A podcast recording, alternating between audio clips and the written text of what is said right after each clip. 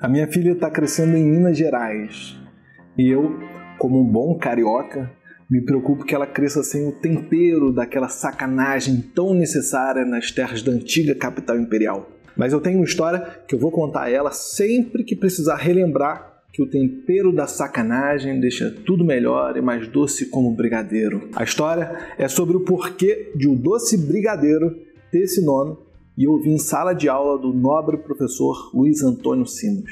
E ele disse ser em decorrência do notório brigadeiro Eduardo Gomes e sua participação na marcha dos 18 do Forte de Copacabana. Ocorre que o brigadeiro Eduardo Gomes, então tenente, no tiroteio ocorrido nesse evento histórico, teria sido alvejado nos testículos, ficando, portanto, sem ovos. E quando o Brigadeiro se candidatou nas eleições presidenciais lá de 1945, seus cabos eleitorais distribuíram pelas ruas cariocas o doce, até então chamado de negrinho, como uma forma de atrair e chamar a atenção dos novos eleitores.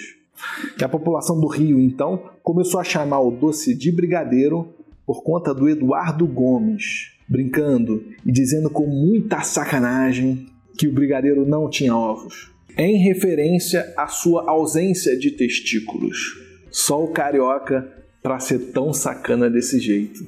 E essa é uma história que eu não consigo achar dessa forma em nenhum outro lugar da internet. Eu só acho sem a menção a essa sacanagem dos ovos. Mas eu ouvi assim na sala do Simas, que é o único que pode me desmentir. E se foi ele que mentiu, a sacanagem é dele mas eu duvido. Mas essa versão da história, com a sacanagem carioca, é a melhor versão que existe. Afinal, como eu disse, a sacanagem é um tempero que deixa tudo melhor.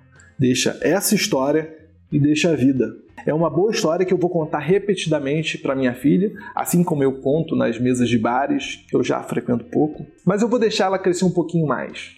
Sacanagem só para os maiores de idade. Sendo carioca, ou não.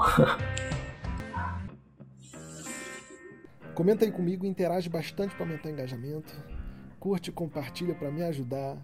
Grande beijo.